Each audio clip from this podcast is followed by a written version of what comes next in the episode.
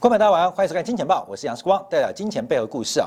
好，我们看周末的时候，这个三大新兴市场的央行紧急升息，从巴西到土耳其到俄罗斯都出现了呃非常大的升息动作，包括巴西加码了三码啊，零点七五百分点，那俄罗斯更是调高了呃基准利率两个百分点八嘛。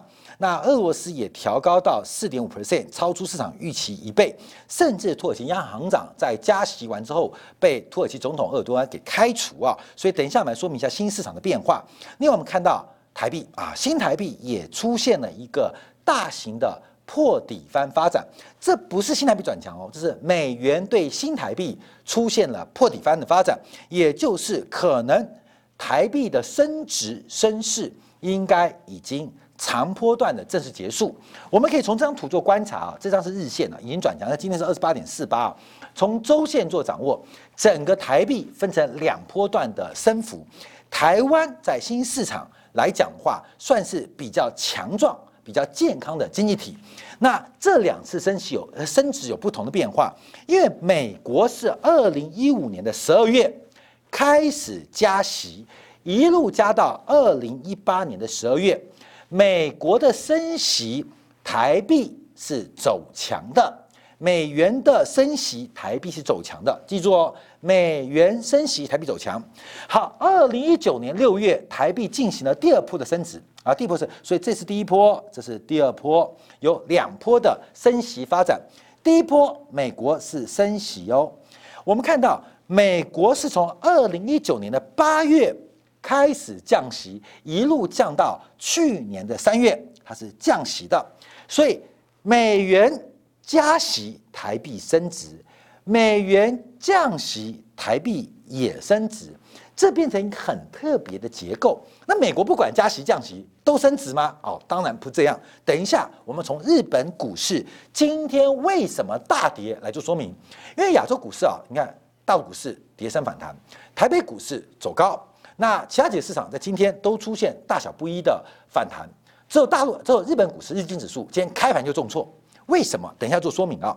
好，我们再观察一下，在这个周末，呃，美国前财长克林顿时代前财长沙默斯啊，他提到在接受访问的时候，他说最不负责任，美国是近四十年来最不负责任的宏观经济政策。不管是民主党人或共和党人，都制造了巨大的风险。美联储多年来固执不升息，一昧的扩大资产负债表，点点星火正在燃烧。这是翻译过来的。美联美国面临非常激烈的财政货币冲突啊！萨姆斯认为啊，未来通胀加速有可能达三分之一。那通胀可能不加速，为什么？因为这个美联储可能会紧急踩刹车。最不可能，也是最小的可能，是在不触发通货膨胀的情况之下推动经济快速成长，这个几率就低了。所以，沙默斯也看到了变化。那我们今天啊，要讲沙默斯对它，没有不对的地方，而它的不对，它的对在哪边？原因就是美国在苛征全球的铸币税，这是我们最近的节目所关注的焦点。我们先看日本股市今天为什么大跌啊？这个亚洲股市今天反弹嘛，普遍都是开低走高，只有日本股市是开低走低，而且带有跳空的重挫，中场下跌了六百一十七点，跌幅高达二点零七个 percent。怎么了？日本股市总会高档破位，出现了右肩的逃命坡？确认为什么日本股市今天会大跌？日本股市在过去一段时间涨幅非常惊人哦，在日本央行积极的宽松政策。跟交易所基金 ETF 的股市成构政策之下，日本股市不仅价涨，而且量缩，所以筹码是极端的稳定。那为什么今天会独立于全球股市，单独出现单边的重挫？好，各位，我们要看一下今天央行的一个最新政策啊。礼拜一，黑田农业日本央行总裁去日本三一院发表谈话，他这个谈话吓坏了市场。他说，央行不会暂停购买。好，第二，呃，T 啊，第二不会暂停购买，也不会出售交易所基金 ETF，就是日本股市的 ETF 啊。那日本股市基本上是日本央行照顾的啊，撑着，所以基本上他说市场怀疑我，我们不会暂停购买，也不会卖出。市场上本来预期日本央行有可能逐步的减少购买，那更不要讲会卖出。市场本来预期只是减少购买。那在上个月，黑田东彦日本央行行长提到，我不会暂停购买啊，不会暂停购买。哎，听起来是利多。那在收益率的 YCC 啊，Yield Curve Control 的 YCC 之下政策之下，它会让工具更为持续性。这听起来啊，就日本央行维持宽松不变，而且对于市场比较担心的东西也做出了安抚。最后一句话把市场整个吓坏了，什么？就是放宽、放大日本十年国债收益率的控制范围，从正负零点二放宽到零点二五，正负零点二五就正的零点二五变负的零点二五，这个中间区间本来是正负零点二，市场发现有猫腻，这个黑田农业讲了一堆安抚人心的话，原来要干大事啊，干坏事。为什么全球国债利率都在往上飘？大家的眼睛都盯着日本央行看，因为日本央行是全球量化宽松已经做了三十年了。我看再做下去就变成三星堆了，你懂吗？三星堆什么都发现，就没有发现 YCC Yield Curve Control 直率曲线控制做得非常久了，而且日本央行甚至对于股市进行了承呃这个购买的承诺，所以日本对于货币政策是一个铁板。铁板，超级铁板，所以日本央行大家盯着看啊，日本央行会动吗？会动吗？最近日元大贬，最近日本国债大跌，所以日元的波动，利率是往上顶的。结果日本央行总裁黑田东彦在上议院讲了一个关键的变化，就是日本央行容许波动的范围是变大。好，看没有？来哦，一个是上面零点二 percent。一个是下面负的零点二 percent 啊，懂吗？上面是做坏事，下面是做好事，这样货币政策嘛，负利率就对应金融市场是好事，呃，正利率往上就做坏事。日本央行放宽了这个区间，就是好坏事的标准。那我们现在知道，市场上并不是往下彻底哦，市场上不是测试好人的标准，市场上现在测试邪恶跟坏人的标准。那日本央行的宣告。就是市场不够坏！你们没有犯罪，你们可以继续邪恶下去。所以市场的解读很特别，就发现不对哦。现在日本国债遭到抛售，日元的贬值，日本央行是站在一个默许的立场。那这个默许立场是容许利率走高，容许日元走贬的意思吗？没有吗？啊？的意思啊，就没有问号了，所以使得大家发现，日本央行对于 YCC、对于零利率、对于持续宽松，其实嘴巴很硬，身体很软啊，你懂吗？舌头很硬，其他头很软，基本上已经出现松动立场。闻风之后，整个日本股市在今天出现重挫的变化。好，所以我们放大做观察。除了上礼拜四五六从巴西、土耳其到俄罗斯开始升息之外，这是新市场大国。日本作为七 G seven 嘛啊，七大工业国家的这个货币宽松的龙头，它也松动，它也松动。这个松动政策当然没有比加息来的严重，也没有说退出那么严重，因为日本不可能做了。日本这个动作一定要等到美国退场，它才有一点点可能动作。可日本受到市场压力之下，仍然。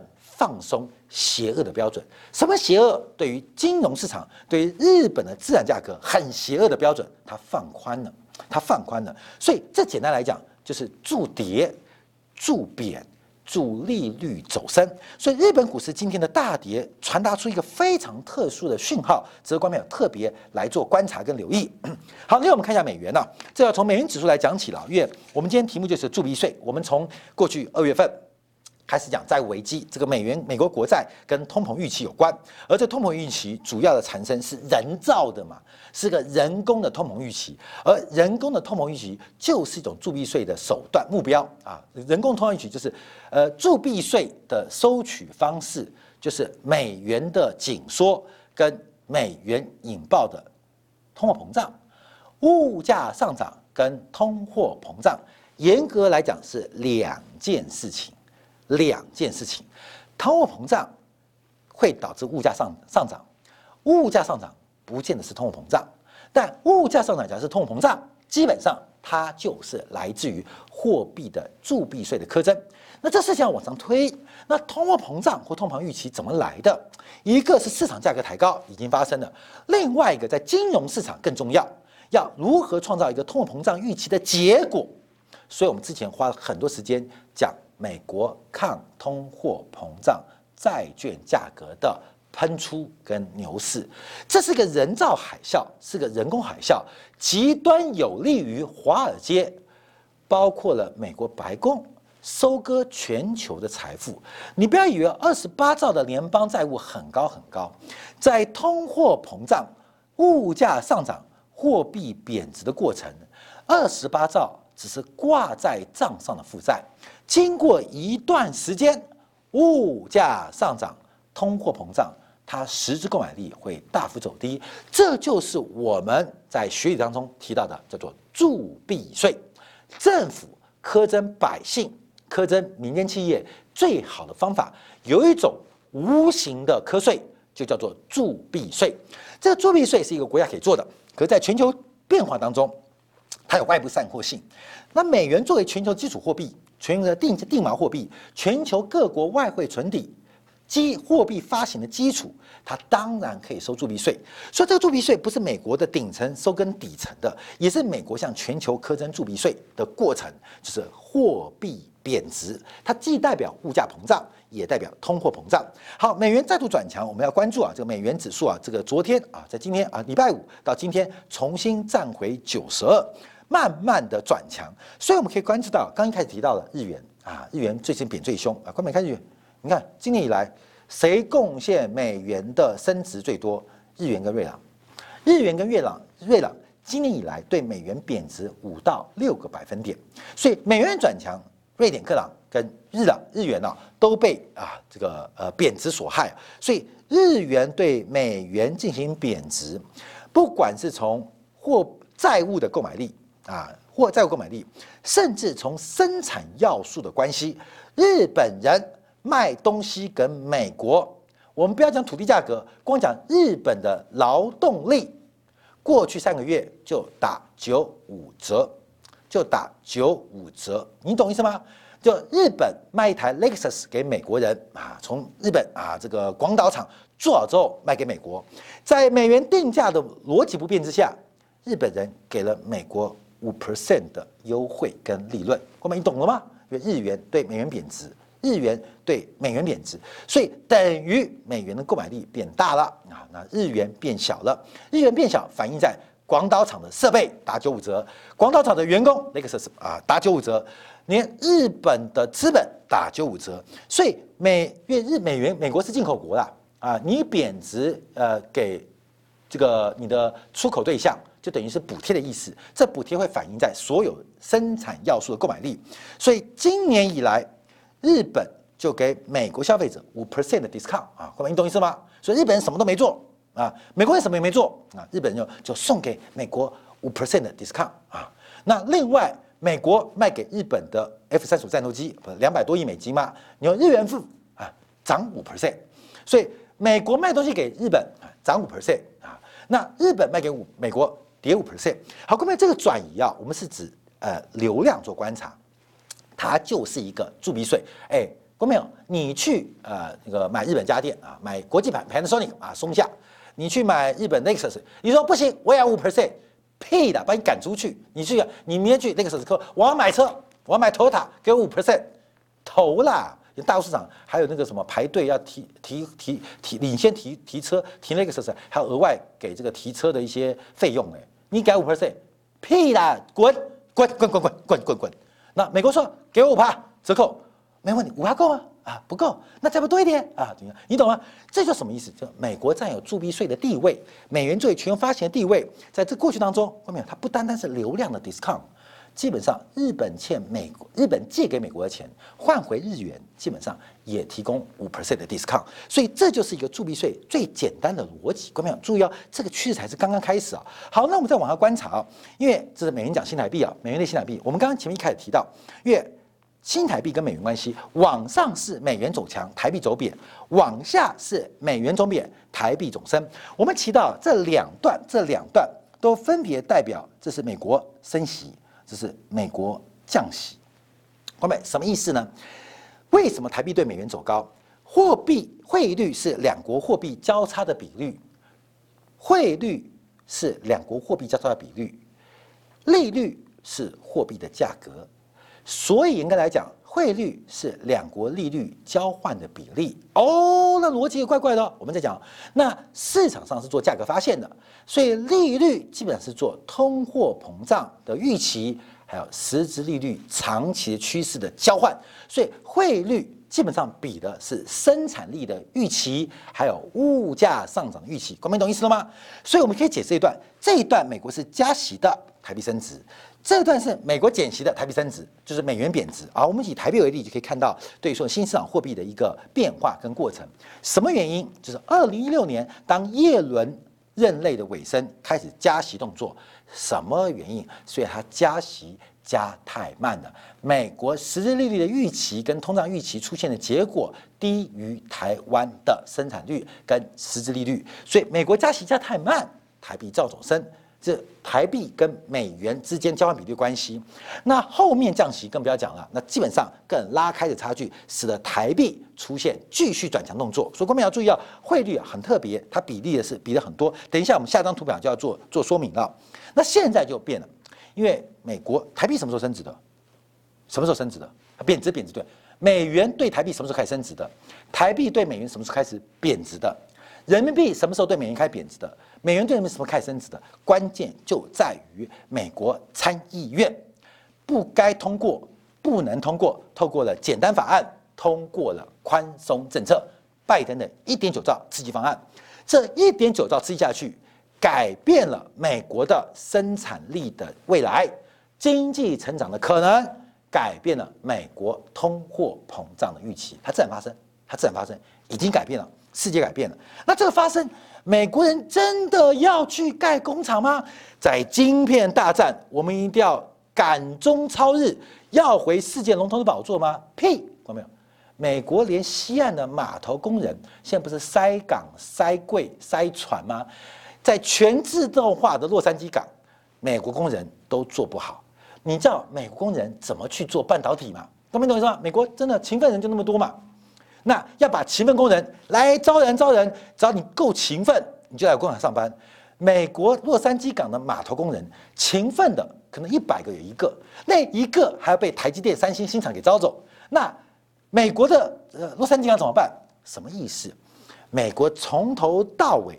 就没有打算从生产力做进一步的突破，它生产力够高够强了，因为用手赚钱太慢了，用钱滚钱，用脑赚钱比较快啊。后面说你看《金钱报》的原因，所以这一场铸币税的征收只不过是历史周期的再度反复演出，是再度反复演出，根本不是这样吗？今天我们做很多东西啊，哎。骗老婆晚回家啊，这个理由很好用。今天我跟这个老板吃饭，不管有没有吃饭，哎，老婆没问，哎，过了。那明天，哎，再用一次，我跟老板吃饭啊，过了。第三次，我跟老板吃饭，嗯，老婆说你就每天跟老板吃饭，哦，这个理由不好用，就换一个，你懂吗？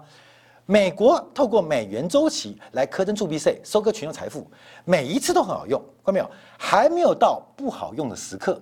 所以，除非不好用，所以有其他货币向美元做挑战，不然美国会继续拿美元周期跟美元强弱继续用下去啊，继续用下去。所以，往下做观察啊。第一个，我们看到这个摩根大通的亚元指数创了四个月新低。好，看没有？现在的亚元对美元在周期的高峰。所以往下贬值的空间是相当大的。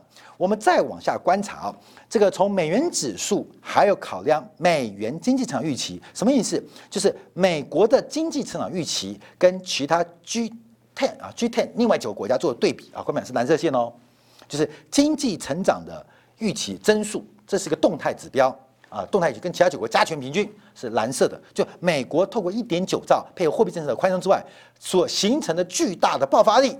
是蓝色的变化，所以从二零一一年一路过来，这美国增长可能会周期嘛，有时候比其他九个国家大型国家快，有时候比较慢，有时候比较快，有时候比较慢，有时候比较快，有时候比较慢，现在变比较快，好过没有？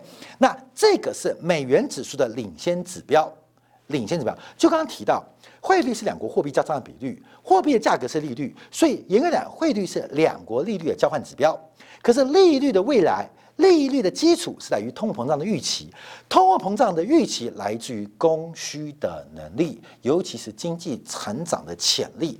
所以汇率常常反映的是两个经济体它们之间的增长速度。所以我们会看到，为什么欧元印钞、欧元供给变多、不贬反升，而是因为欧元的印钞计划会刺激或带动欧盟的经济成长。日本也印钞，那为什么日本印钞就会贬值？所以日本的印钞计划带不动日本经济的成长。光明，你懂意思了吗？这是一个科普啊，你要了解。所以现在从这个知识做观察，我们看到基本上美元它正在酝酿一个相对强势多的多头，并不是美元要升值多少，而是大量的资金要准备回到美元的家里面。好，我们这个之前啊上一秒提到，因为最近啊这个日元贬值啊。那我们看到，国民党主要通胀预期，人工海啸。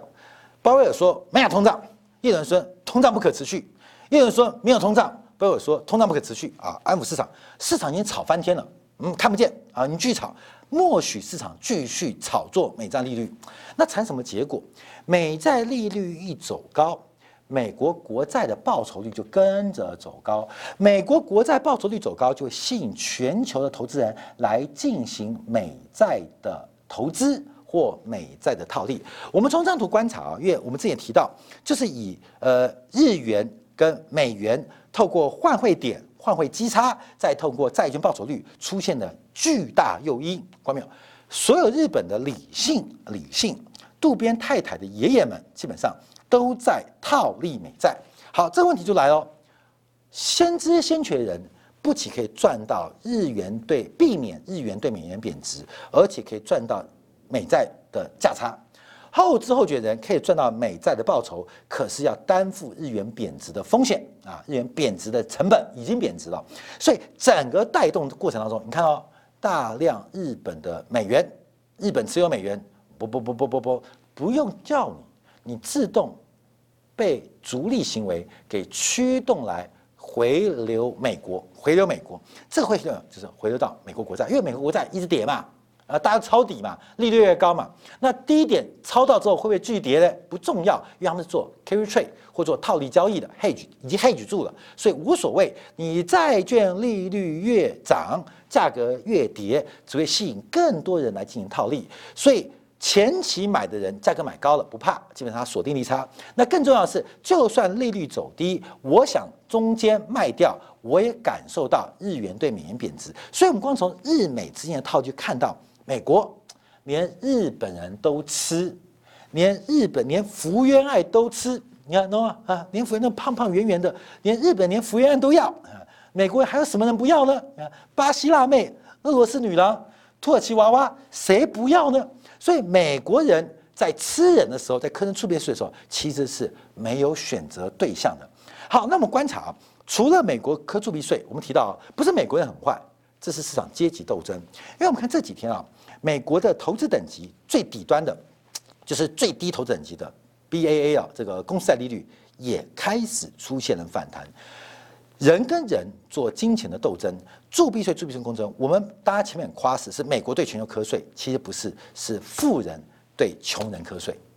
富人什么是富人？全球最有钱人都是负债最大的人啊！以台湾，你看王健林啊，台湾是郭台铭，大多数王健林，哪一个不是富人啊？负债很多的人，负债越多，加上杠杆啊。基本上就资产就更多，所以这不是美国对于全球苛征铸币税，这完全是社会周期的循环。富人向穷人宣战，苛征铸币税的开端，通货膨胀本身就是掠夺穷人财富的行为，而这种掠夺在新兴市场，在大型国家，透过崭新的金融工具。我们躲开不了这种宿命，从股市、从债券、从外市场都发生的行为，请大家特别做留意跟掌握。好，感谢大家收看，明天同一时间晚上八点，杨树光的《见报》，明再会。